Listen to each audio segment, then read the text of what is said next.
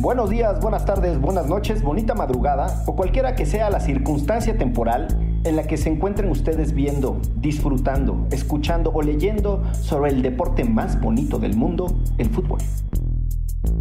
En este Derecho Remix nos alejamos un poco de la política nacional porque pues, está más trágica que otra cosa y nos vamos a discutir qué estuvo pasando en Europa en términos del fútbol, la corrupción, las obscenidades alrededor de este deporte y cómo estuvo en tela de juicio el deporte como lo conocemos ahora. Y quédense porque al final, final habrá una solicitud que tenemos que hacerles porque ya en redes sociales nos están preguntando si nuestro compañero Andrés Torres Checa será el invitado definitivo de Derecho Remix y todas ustedes y ustedes podrán participar. Así que quédense porque arrancan 51 minutos del podcast más hermoso del mundo que se llama Derecho Remix. Divulgación jurídica para quienes saben reír. Con Ixel Cisneros y Miguel Pulido. Derecho Remix. Bienvenidas y bienvenidos a una emisión más de este podcast de divulgación jurídica conocido como Derecho Remix. Y estoy compartiendo micrófonos nada más y nada menos que con Andrés Alfredo Torcheca y con Michelle Cisneros. Es que me quedé con la onda de los premios Oscars. Y entonces Era, como voz de mamador, no tenía nada que ver con los premios Oscar. Parecía subasta de arte. Porque de mi arte a tu arte. chiste de primaria, chiste de primaria. Andas de un chistín. Ay, Diosito lindo. Oye, el otro día una querida escucha derecho remix me adoptó como su tío porque dijo que todos mis chistes son así muy, muy de ese tipo. Y luego otro dijo, tengo que reconocer que los chistes de del licenciado Bucle son dad jokes. Y la verdad es que no me siento agraviado, al contrario, me siento reconocido. Alguien te reconoce tus chistoretes. En mi fino humor. ¿Cómo están muchachos? Todo bien, todo bien. Todo muy bien. ¿Están arrancando la semana con enjundia? arrancando la semana.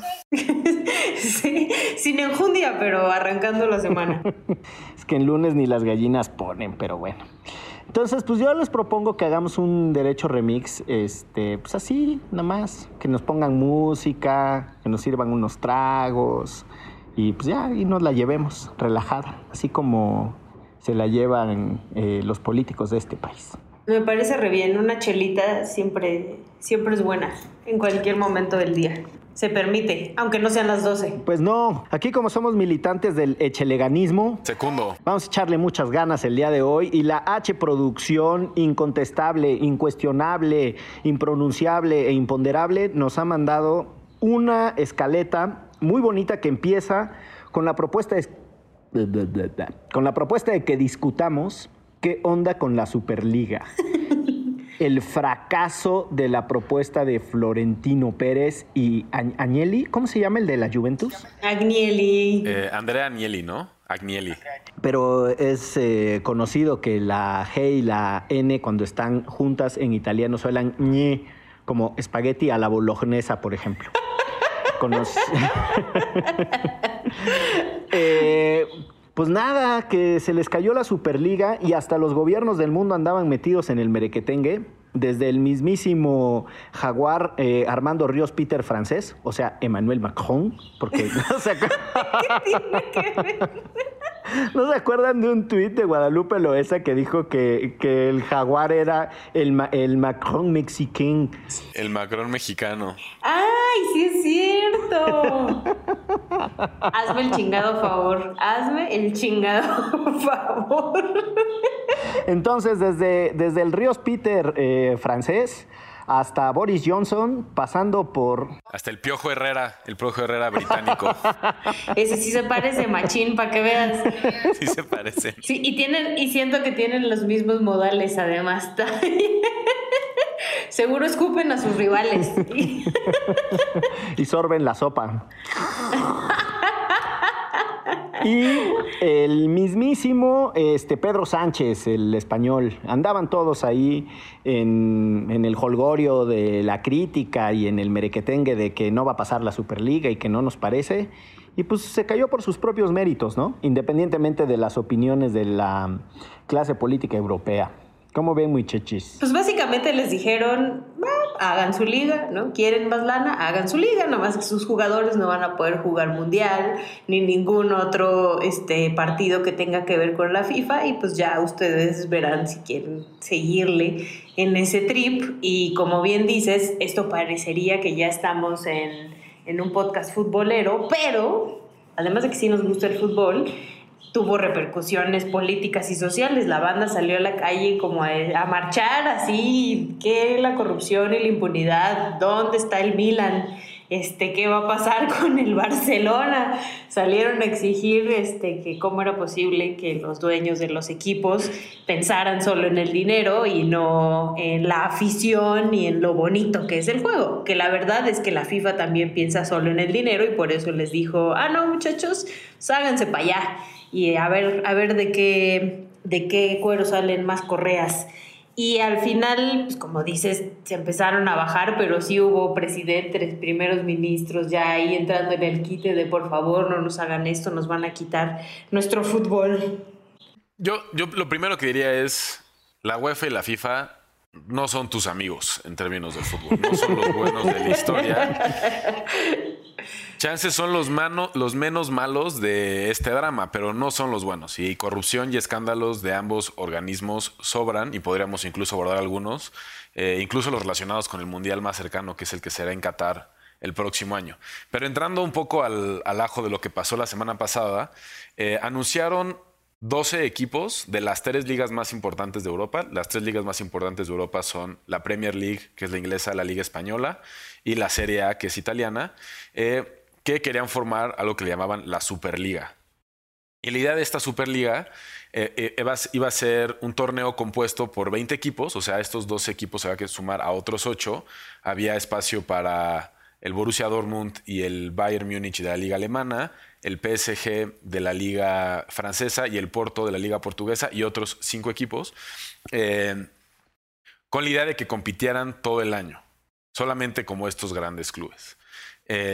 la defensa de esta, de esta competición era que la Champions, que es el, torneo de clubes más importante de Europa, a veces tenía partidos que no eran tan buenos o no eran tan redituables en términos de transmisión. Jugaban equipos de menor calibre, no sé, Dinamo de Kiev contra, no sé, un PSV. No tienen el mismo nivel que cuando juega el Real Madrid contra el Barcelona. Entonces la idea era tener Real Madrid contra Barcelona muchas veces al año. Y el pretexto un poco detrás de esto era que durante la pandemia, o el momento perfecto para ponerlo era que durante la pandemia habían bajado mucho los ingresos de, los clubes y que estaban pues, prácticamente en situaciones financieras muy delicadas. Algunos inclusive hasta puede ser que en bancarrota. Entonces aquí lo único que diría antes de continuar con la conversación es que los tres principales ingresos de los clubes son las entradas los días de partido, obviamente se vieron afectadas por la pandemia, todo lo que tiene que ver con sponsors y las transmisiones. Entonces, si tú tienes transmisiones de los equipos que tienen mayor número de fans a nivel mundial, también puedes tener una liga mucho más redituable. Y las ganancias que se esperaban tener de la Superliga superaban por mucho las ganancias que se daban, por ejemplo, en la Champions. Y esto pues ponía en riesgo pues algunas otras competiciones, incluyendo las ligas locales. Por eso es que se crispó todo el sistema de clubes. Hay dos cosillas que me evoca esta discusión de la Superliga, el dinero detrás de los clubes, eh, la gente manifestándose porque no les arrebaten algo y tal. Y el problema también en el que se ha convertido el asunto de los derechos televisivos y cómo por la vía de, los servicios de paga se ha excluido a grandes masas del acceso al consumo de algo que podría tener beneficios no solo para eh, el entretenimiento, sino incluso para la promoción de la cultura del deporte y de la salud física y mental de las personas. Pero bueno, eh, dos cosas concretitas que quería eh, referir. Una es, ustedes son muy jóvenes, muy, muy jóvenes y no se acuerdan, pero en su momento eh, Vladimir Putin tuvo un llegue con la Federación Rusa de Fútbol, corría el año, no sé, ha de haber sido 2007, 2008, por ahí, no sé. Eh, no soy tan joven, pero gracias. y les quitó los derechos televisivos y empezó a pasar los, los derechos en televisión abierta, argumentando eh, pues, asuntos de, de, interés público. Y el otro caso es el de Cristina Fernández de Kirchner y Julio Grondona con su proyecto que se llamaba Fútbol para Todos en donde también pasaban los partidos de, fútbol por la televisión pública argentina eh, en un esquema en donde estaban un partido de 9 a 11 de la mañana y el otro de 11.05 a 1 a 5 y entonces sí, todo el día había fútbol porque no podían... Eh, eh, retransmitir o más bien transmitir en simultáneo porque no tenían la capacidad y aquello se le llamó fútbol para todos y era exactamente el mismo argumento. Público. De fondo, perdón por el paréntesis, dentro del paréntesis eh, estaba el, el, pleitazo de los Kirchner con, con, el grupo Clarín, que es público y conocido para quienes tienen algunos referentes sobre la política en Argentina. Pero bueno, está ahí el tema de qué hacen los gobiernos con ese monstruo que es la economía del fútbol, que es la FIFA, que me extrañó que Andrés Alfredo Torrecheca no citara su tradicional estadística de que la FIFA tiene más eh, países afiliados que la mismísima ONU, que le fascina decirlo cada que puede. Eh, pero bueno, pues ahí, ahí, está esa tensión y yo creo que más allá del fracaso de la Superliga, emergen discusiones sobre quién regula el mundo del fútbol, si solo se trata de un asunto de intereses económicos o si hay una colisión entre los derechos económicos de los clubes y los derechos de los aficionados. Se han extinguido los clubes que eran eh, de abonados, es decir, que los dueños eran eh, la afición que decidía inscribirse, queda el Barcelona, hay un montón, pero la nueva moda es que jeques árabes y petrodólares y, petroruplas, eh, ruplas, rupias, ¿no? Eh, rusas compren los clubes de fútbol. Pero bueno, ahí está, ahí está ese temota. No, y bajándolo acá a México, ¿no? Este, la política involucrada en el fútbol, equipos como el Veracruz, el San Luis, el mismo Pachuca, ¿no? O sea, que tienen muchísimo que ver este, con los gobiernos locales y cómo además no solo eh, la economía, digamos, o sea, viéndolo desde la parte positiva de cómo movilizar la economía en el Estado, sino la parte súper triquiñuela acá, este, que hablar del grupo caliente en, en Tijuana con los cholos, ¿no? Personajes súper oscuros atrás de muchos de los, de los equipos de fútbol muy vinculados con la política y lamentablemente en este país vinculados también con la narcopolítica, ¿no? O sea, donde el dinero, o sea, el, el, fútbol se ha prestado para lavado de dinero. Eh, desde muchísimos años atrás y que al final muchas veces el jugador queda en medio y también la afición, ¿no? O sea, cuando deciden vender, no sé, a tu equipo este, de tus corazones a otra ciudad, nada más porque ya no le es redituable al empresario local y tú te quedas este, como aficionado chiflando en la loma, diría mi abuelita, y eh, toda la corrupción, como bien decía Checa, que se, que, en la que están involucrados los dueños del fútbol. La más famosa, y ahorita como que está en boga, es la de Cruz Azul, ¿no? que como bien decías, era una cooperativa y empezaron con a ver, préstame de aquí tantito, a ver, voy a hacer otra, otra empresa este, fantasma para poder sacar de este otro poquito y llenándose de dinero sus bolsillos y los afiliados y los dueños del equipo al final terminaron desfalcados. A, mí de todo lo que sale con esta discusión de la Superliga, eh, creo que me gustaría mencionar cómo hay diferentes modelos de negocios en diferentes países relacionados con eh, las transmisiones, que es donde está como la rebanada más grande del pastel. Y recordando que el fútbol, a diferencia de otros deportes, por ejemplo en Estados Unidos, el fútbol americano o incluso la MLS, la Liga de Fútbol Soccer, eh, tienen esquemas distintos donde lo que importa es mucho el espectáculo y no necesariamente la competencia. Entonces, eh, en España, por ejemplo, la transmisión de todo lo que se negocia en paquetes de la liga en transmisión en el mundo se divide en tres partes. Un tercio se divide de manera equitativa entre todos los clubes el segundo tercio dependiendo de dónde quedes en la, tabla y el último tercio dependiendo cuántos de tus partidos se hayan visto, los equipos que más se ven en el mundo reciben más esa parte, que al final son siempre el y el Barcelona y en menor, medida el, Atlético de Madrid.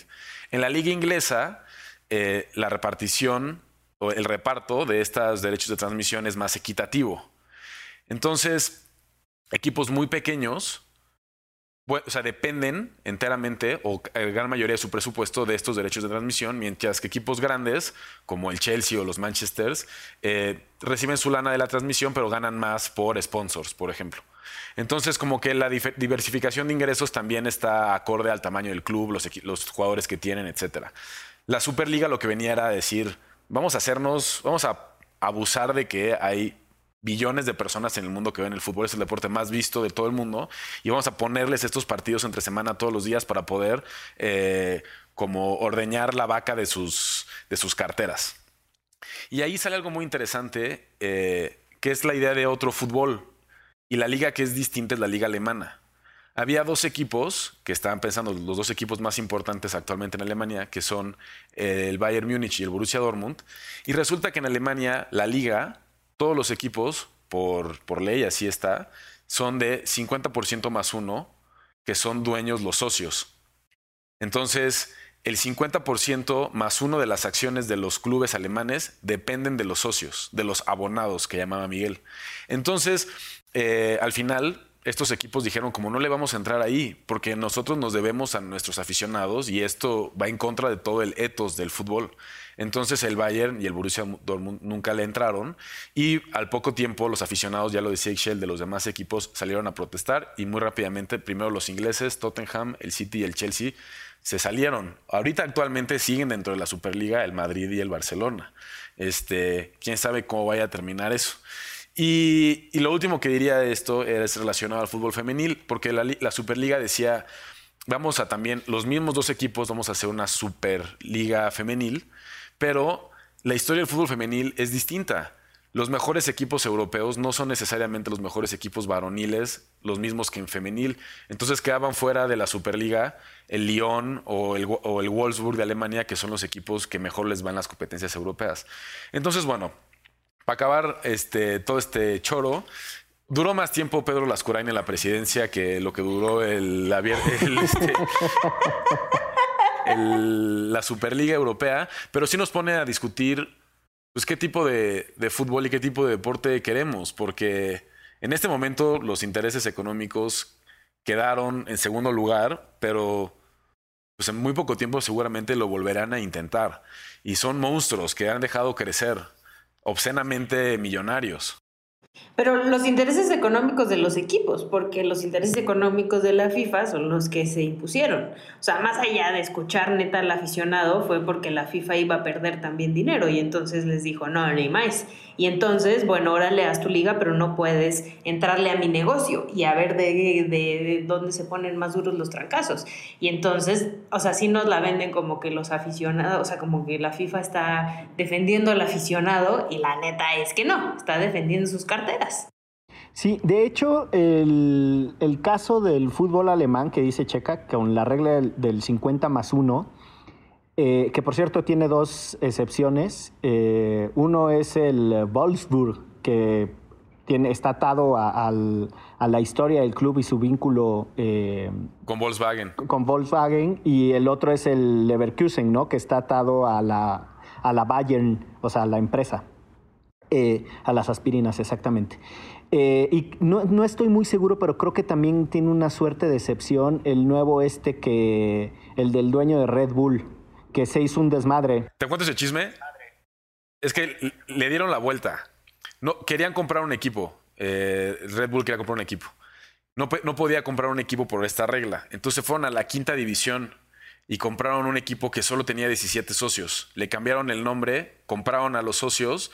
Ahora los socios que hay son todos trabajadores de Red Bull y para volverte socio tienes que pagar una millonada. Entonces, Órale. sí son, sí es un sistema de abonados sí es un sistema de abonados, pero le dieron la vuelta.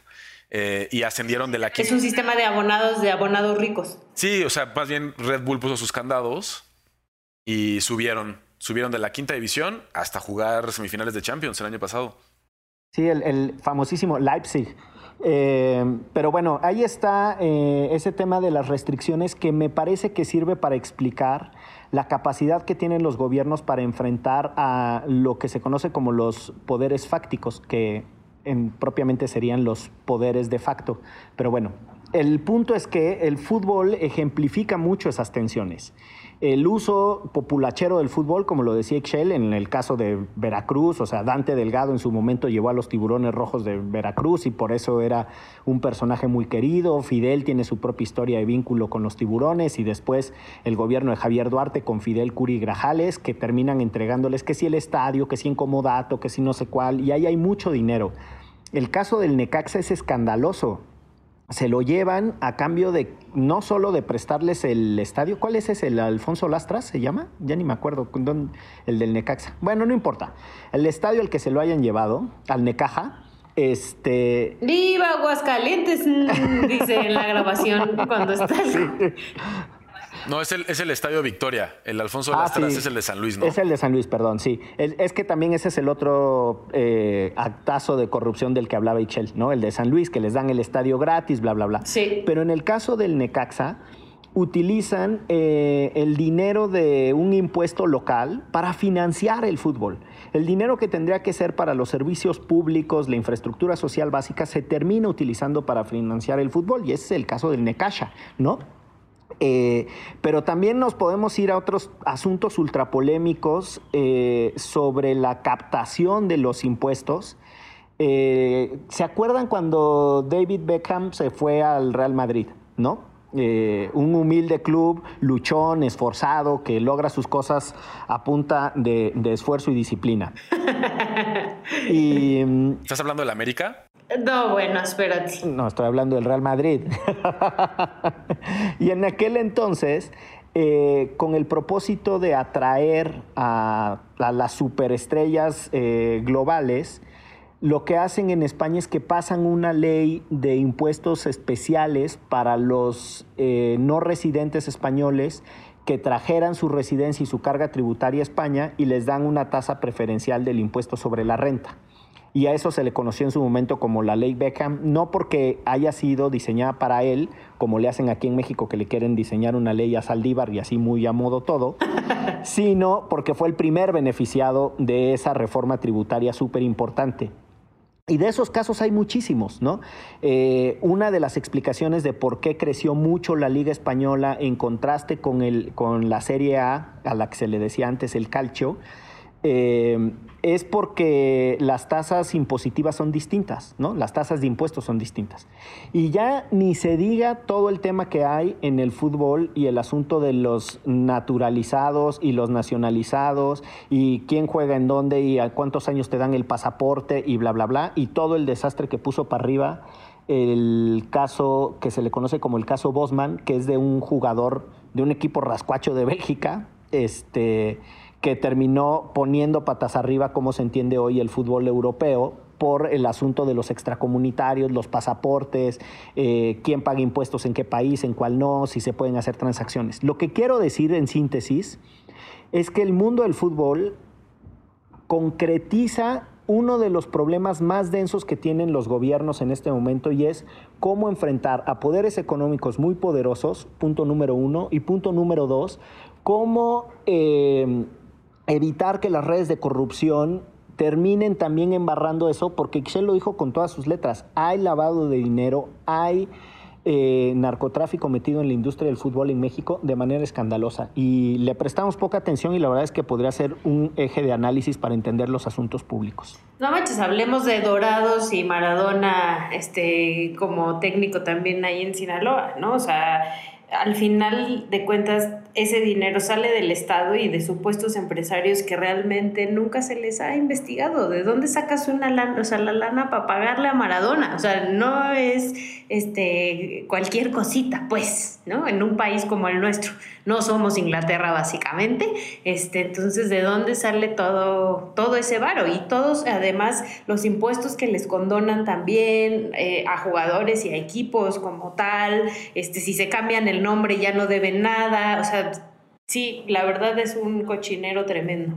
No, incluso, bueno, eh, Carlos Ahumada fue dueño del Santos en aquellas épocas de los videoescándalos antes de que se fuera a Argentina. Era de dos, ¿no? De Santos y de otro, de León. Ah, bueno, y tenemos todo el rollo de la y toda la de multipropiedad, la venta de ciertos jugadores a, equipos al extranjero que luego está vinculada. Rafa Márquez estuvo metido por ahí en un drama eh, relacionado con eso, Diego Reyes también. Y luego las cosas que no son necesariamente ilegales, pero que son obscenas del fútbol, o sea, que están mal, están éticamente mal.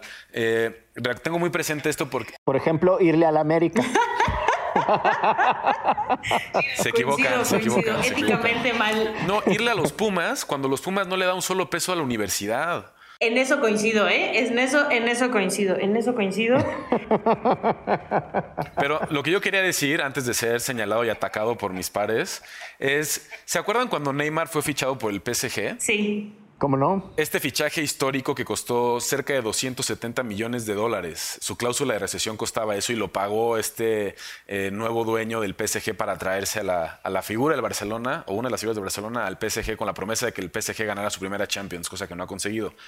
Esa cifra que se hizo en una transacción por una persona en 2017 fue más que el PIB que tuvieron países como Kiribati, Palau o las Islas Marshall y las menciono porque son países que probablemente en próximos años desaparezcan debido al calentamiento global. Una locura. Me parece que si lo pones en perspectiva, decir, la transferencia de una sola persona es más dinero que lo que ganó todo un país que está en riesgo de desaparecer, es, es verdaderamente una locura inmoral, terrible, no debería existir.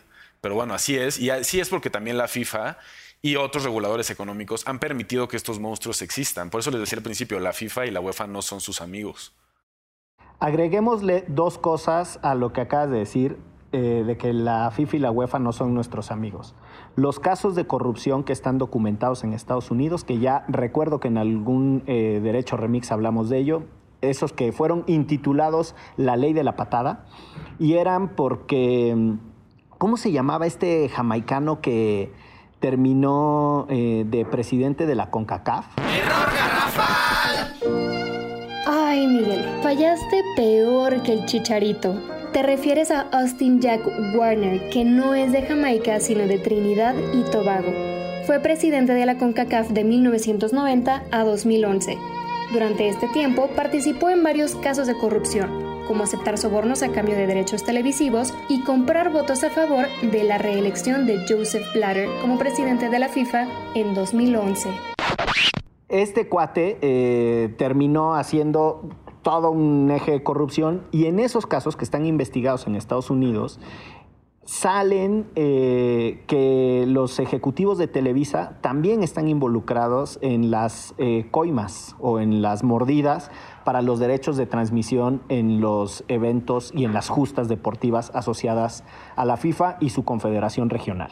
Está la venta del Mundial de Qatar, al que Checa no quiso entrar, pero que está documentado, que es lo que le costó en su momento la presidencia a Joseph Blatter, que también era un escandalazo eh, espantoso de corrupción.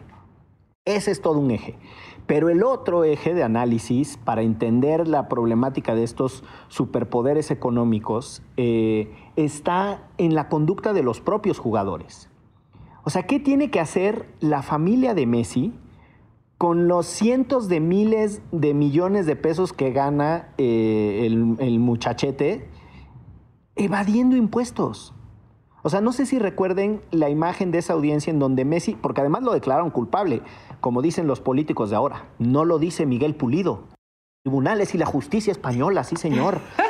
O sea, terminó asumiendo su responsabilidad, terminó pagando una multa y de esa manera eh, evitando la pena, pero tenía una pena de prisión. O sea, lo que hizo fue una eh, conmutación de pena. Porque el papá no pagaba los impuestos y creó una fundación y entonces con la fundación triangulaba y entonces los eventos que supuestamente eran de caridad en realidad eran para no para lavar dinero, sino para evadir impuestos y bla, bla, bla. Y el Messi diciendo ahí, no, yo la verdad es que yo solo jugaba al fútbol, este, el otro lo hacía mi, mi padre, ¿no? Este, yo le creía a mi padre. Pues no, no le creas a tu padre, baboso, y no va a ganar el Barcelona la liga. Me va la vida en ello. Pero bueno, entre corrupción, balones y patadas, si les parece, hacemos aquí una pequeña pausa para seguir en esto que se llama Derecho Remix. Ayúdanos a llegar a más personas y seguir elevando el debate. Conviértete en nuestro suscriptor en patreon.com diagonal antifaz. Por un dólar al mes tendrás acceso a contenido exclusivo y nuestro agradecimiento en cada episodio. Patreon.com diagonal antifaz. Todo el dinero que recibamos lo reinvertiremos en publicidad para incrementar nuestra audiencia y ser una comunidad más grande. Patreon.com diagonal antifaz. Elevemos el debate. regresamos a Derecho Remix y en el mismo tono relajado del que estábamos hablando de fútbol, que la verdad empezamos muy relajado y al final ya hablando, inventando madres en contra de la clase política, como ya es costumbre en este programa. Continuaremos con nuestra clase política, hermosa clase política mexicana que ahora ha puesto todas sus canicas este, de promoción electoral en TikTok.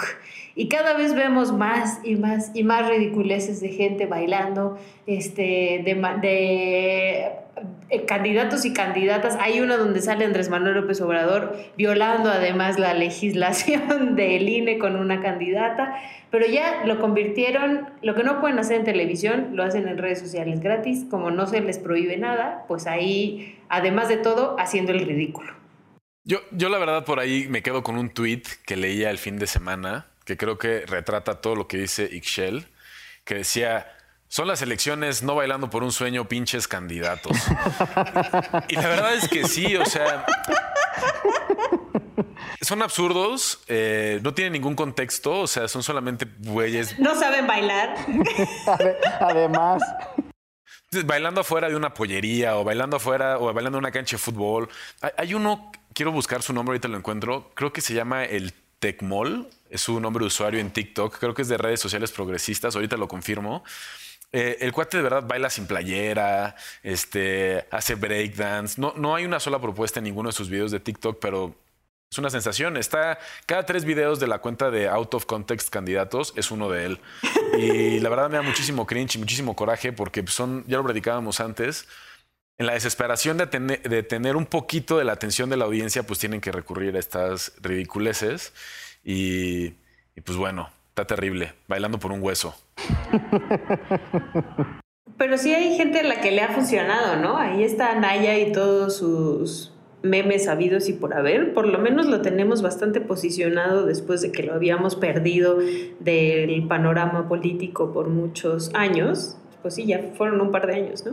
Este, y de repente ya, este, cada que uno va a pedir una caguama se acuerda de Ricardo Anaya gracias a sus spots, porque saltó a las redes sociales, pero ese sí creo que orgánicamente, este, por su campaña de recorrer el país, lo único que hizo la audiencia fue llevarlo a redes sociales y burlarnos de él. Yo esperaría que la gente nada más se burlara, comprara sus caguamas y no votara por él, pero pues la verdad es que no lo sé. Quisiera poderme reír de esta reflexión que tienen los candidatos o de esta propuesta que, se, que es básicamente, aunque sea como meme, pero tenme presente, eh, pero no, o sea, el, país no está para frivolidades y la verdad es que desde esa perspectiva no tengo más que reprochar que no hemos logrado construir una alternativa de, diálogo sobre la política que no esté basada o en el insulto o en sobajarse y perder la dignidad y, bailar. O sea, no, no, no, no sé qué hemos hecho mal eh, a lo largo del tiempo para haber llegado a estos tiempos en donde de verdad solo de ver los, los que pasan por ahí, ya me imagino la que se nos viene en los siguientes tres años después de estas elecciones. Que además, ya lo hemos dicho, ¿no? Estamos hasta eligiendo al bibliotecario, ¿no? Está, todo está en juego. Fíjate que yo me quedé pensando mucho cuando mencionabas en un episodio anterior del Hecho Remix que tú siempre habías estado en contra de que juntáramos o de que México juntara su calendario electoral. Y yo, yo siempre había sentido que esa era una decisión muy eficiente. Como, bueno, mejor tener dos elecciones ¿no? Cada seis años, o sea, cada tres años tener una elección y no estar siempre en elecciones y estar viendo qué estado está en elecciones. Pero lo que, de verdad, después de ver esta campaña, hemos perdido la capacidad de discutir propuestas. De por sí ni las discutíamos, pero ahora muchísimo menos. Yo he seguido de cerca a los candidatos acá de, de la colonia de la Benito Juárez, donde freseo y vivo, y pues hay muy poco en realidad, hay mucho escándalo que si uno este, son golpeadores o no golpeadores, eh, o sea, golpeadores políticos que si amedrentaron o no amedrentaron. Pero la verdad, propuestas sobre cómo cambiar eh, la vida en esta delegación, muy poco. Y esa es la sintonía en el resto, en el resto del país. La verdad, mucho escándalo, mucho meme y cero, cero propuestas, cero posibilidad de ver qué puede vislumbrarse después de las elecciones. Muy triste. Coincido con Miguel, la verdad. Da, da para abajo. Y también si hubiese por ahí algún candidato o candidata que sí está haciendo propuestas, se pierde entre tanto ruido. La neta es que está complicadísimo eh, poder rescatar a esos candidatos y candidatas que están haciendo bien las cosas, ¿no? Y que no están bailando en TikTok y que no tienen sus memes como Anaya. O sea, sí, digo, por Anaya, bendito sea Dios, no vamos a votar en esta elección, pero justo este, eso es lo que quiere, que nos lo tengamos en la memoria para en el momento en el que, en el que se aviente y ya sepamos que ahí anda. Pero pero sí es, o sea, es muy complicado y también creo que para ellos, para ellas ha de ser bien complicada hacer una política distinta, ¿no? Y que la gente les voltee a ver y que realmente vote por ellos y por ellas cuando no tienen cuenta de TikTok. Sí, en el complejo vínculo entre política y derecho, la otra cosa que enmarca lo que estamos viviendo con esta superelección es el desafío frontal a las instituciones. La verdad es que sí hay un debate sobre si tanto intervencionismo es sano o no, o qué tipo de modelo electoral nos está dejando. Pero hay que recordar que ese hiperintervencionismo viene de someter al PRI y que uno de los principales actores que confrontó la manera en la que el partido en el poder se comportaba fue Andrés Manuel López Obrador. Y uno de los principales reclamos de su movimiento era ciérrenle la boca a los políticos, ¿no? O sea, que no hagan campaña, que no digan cosas. Y, la manera en la que estamos viviendo el, desafío a las instituciones no es porque yo tenga en alta estima al INE. La verdad es que muchos de los consejeros me parecen bastante eh, malitos y llegaron ahí por malas razones. Lo que creo es que hay que tener cuidado con la idea de destruir lo que está en el pasado sin, construir nada nuevo. O sea, sí creo que estamos yendo hacia un sistema electoral ultra frágil en donde todo va a ser sustituido por videos de personajes bailando en TikTok y lo que sigue es candidatos en botarga, ¿eh? O sea... Bueno, ya está la botarga de Mario Delgado que le ha dado la vuelta al país. no, por favor, de verdad. Sí, tiene una botarga, está horrible. Eh, pero algo que sí estuvo muy cagado y también le pasó a Mario Delgado, estaba ahí. A Mario Delgado le ha llovido sobre mojado porque ha manejado muy mal su presidencia de Morena y ni siquiera registró algunos de los candidatos y pues por ahí se desata todo el desmadre de Salgado Macedonio, ¿no? Pero andaba Mario Delgado de gira en Colima y estaba ahí la mesa de prensa. Buenísimo, buenísimo. El líder estatal de Morena de Colima agarra el micrófono y dice, tenemos la oportunidad de tener entre nosotros a nuestro presidente del Comité Ejecutivo Nacional del PRI, Mario Delgado. Mario Delgado agarra y se voltea. ¿Qué pasó? De Morena, de Morena, perdón, perdón. Pues como han estado en todos los partidos políticos, ya ni saben en cuál están militando. No, pues es una locura. Lo dirás de broma, pero pues así son. O sea, como dices, pues le le salió, este, sacó el cobre porque de allá viene, ¿no? Y es como que lo que ha dicho toda su vida y de repente ya tiene que cambiarle de color con las mismas ideas, pero nada más tiene que cambiarle color. Y no es que uno no pueda cambiar de opinión en la vida, pero trayectorias como la de Salomón Chertorivsky nos tendrían que preocupar. O sea, yo creo que Salomón es, eh, junto con el paisano de, de Ixchel, con Durazo, Ay, Dios. es el personaje que ha servido, que ha servido a más eh, expresiones políticas. O sea, Salomón, muy, muy jovencito, trabajó con el gobierno de Lázaro Cárdenas Batel en Michoacán, que era del PRD. De ahí se fue al gobierno de Calderón, en donde terminó siendo secretario de salud del gobierno de Calderón. Posteriormente fue eh, secretario de Economía del PRD eh, aquí en la Ciudad de México, con Mancera. Y ahora es candidato de Movimiento Ciudadano. O sea, qué periplo, ¿no? Digo, lo, ha hecho todo. Y, Durazo era el flamante secretario particular de Colosio y después fue eh, lo mismo de Fox y después rompió con Fox y se acercó a Andrés Manuel López Obrador y ahora pues... ¿Y quiere ser gobernador de mi estado? Digo, ahí está, pero la verdad es que un día están en un lugar y el otro día están en otro, pero bueno. Eh, así con, estos personajes, les decía, no es que uno quiera que, que, las elecciones no tengan algún grado de innovación o que la política sea aburrida, pero sí creo que nos estamos excediendo con la frivolidad. Antes de cerrar, perdón, les puedo contar una historia que nos dé para arriba. A ver. Por favor. Que nos dé ánimos. Es de verdad la mejor historia que he escuchado en las últimas semanas. Eh, fue una batalla que se dio en Nebraska, en Estados Unidos, para ver quién era digno de llamarse Josh, así como lo escuchan. Hace un año, un güey puso en su Facebook como... Empezó a buscar un chingo de gente que se llamaba Josh y hizo un grupo en Facebook y les puso, carnales, nos vemos en un año, solo uno se puede llamar Josh, el que pierde esta batalla se tiene que cambiar legalmente su nombre. Entonces, Empezó como un chiste y de repente se acercaba la fecha de la batalla y este güey se dio cuenta que neta sí se iban a armar, ¿no? O sea, los traquetazos por, por ver quién era digno de llamarse Josh. Y llegaron centenas de personas a el Lincoln Park en Nebraska con eh, estos como tubos para las albercas. Sí, como popotes, popotes de espuma para las albercas. Ajá, como popotes de colores para agarrarse a trancazos y ver quién era digno de llamarse Josh.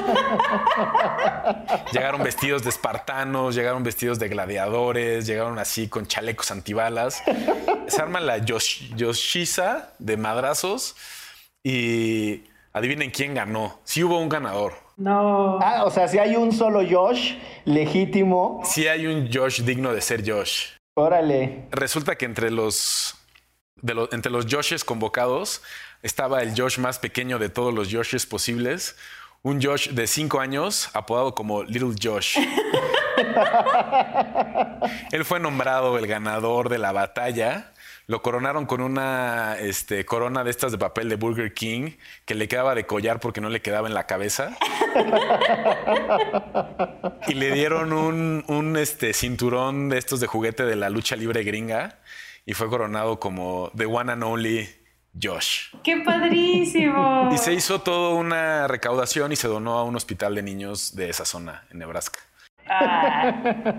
Me pareció muy lindo, la neta. La verdad estuvo súper padre. Y cuando entrevistan al niño, le dicen, oye, algunas, algunos comentarios sobre tu victoria el día de hoy. Peleé contra todos y gané. Como Andresito, otra vez pulido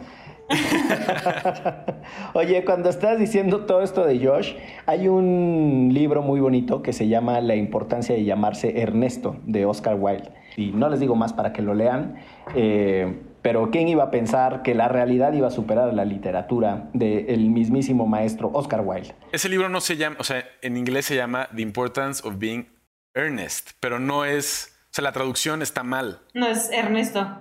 No, o sea, es como... Es... Uh, of being earnest, que significa más como... Honesto. Sí, exacto. Entonces la tradujeron en español como la importancia de llamarse Ernesto. pues no es lo mismo. Que según yo, eh, la traducción es de eh, Alfonso Reyes, ¿eh? la traducción al castellano. Puedo estar equivocado, pero es, es, hay mucha polémica sobre el homónimo, o sea, cómo suena Ernest con una E y una A y la otra, porque se pronuncia exactamente igual. No, si ya vamos a hablar de la importancia de los nombres, hablemos de la ruta de Ixchel que acaban de emprender los zapatistas hacia el nuevo, hacia el nuevo, hacia el viejo continente. Dice, desde la casa de Ixchel, uh, salieron de mi casa. Mírala. Buen viaje a las colegas zapatistas. Buen viaje, Ixchel. Yo no quisiera que cerremos este episodio sin una batalla de la altura de la que Andrés Alfredo Torres Checa acaba de citar. Que se decida en redes si incorporamos la importancia de llamarse Andrés Alfredo, a la introducción de, mm, de Derecho Remix y que se haga un invitado frecuente. Entonces, vamos a poner la vara alta, porque esto no es cualquier cosa. O sea, en esto nos estamos jugando, Ixchel y yo, este, el prestigio. Aquí no es para andar como que un día estás en un podcast y otro día en otro. Esto es cosa seria, no es un partido político. Entonces, que nos traiga. No vayas a salir en la hora de opinar. que nos traiga 100 afiliados, 100 hashtags. hashtag, ahí repitiendo, ¿no? 100 expresiones con el hashtag Checa se queda y Checa se queda. Me, voy a poner a hacer cuentas alternativas. Voy a revivir, voy a revivir todas las cuentas inactivas del 132. Desde aquí, compañeros y compañeras diputadas, hago este mi voto a favor por el Checa se queda. Desde este momento dejo clarísimo cuál será mi decisión en el momento de la votación. ¿Es cuánto? Pues sí, pero ya estás como Saldívar. No voy a decir nada, pero sí estoy diciendo porque algún día puedo decidir y entonces yo. ¿Qué es esa posición? Muy bien. Yo sí estoy diciendo, yo quiero que se quede. ya lo había dicho, así que checa se queda. Voy a mover las hordas de bots a botear, a votar, a botear. Sí, andamos todos como con la lengua trabada. Así que vámonos, ¿eso es? ¡Derecho! Rex. Divulgación jurídica para quienes saben reír. Con Ixel Cisneros y Miguel Pulido. Derecho Remix.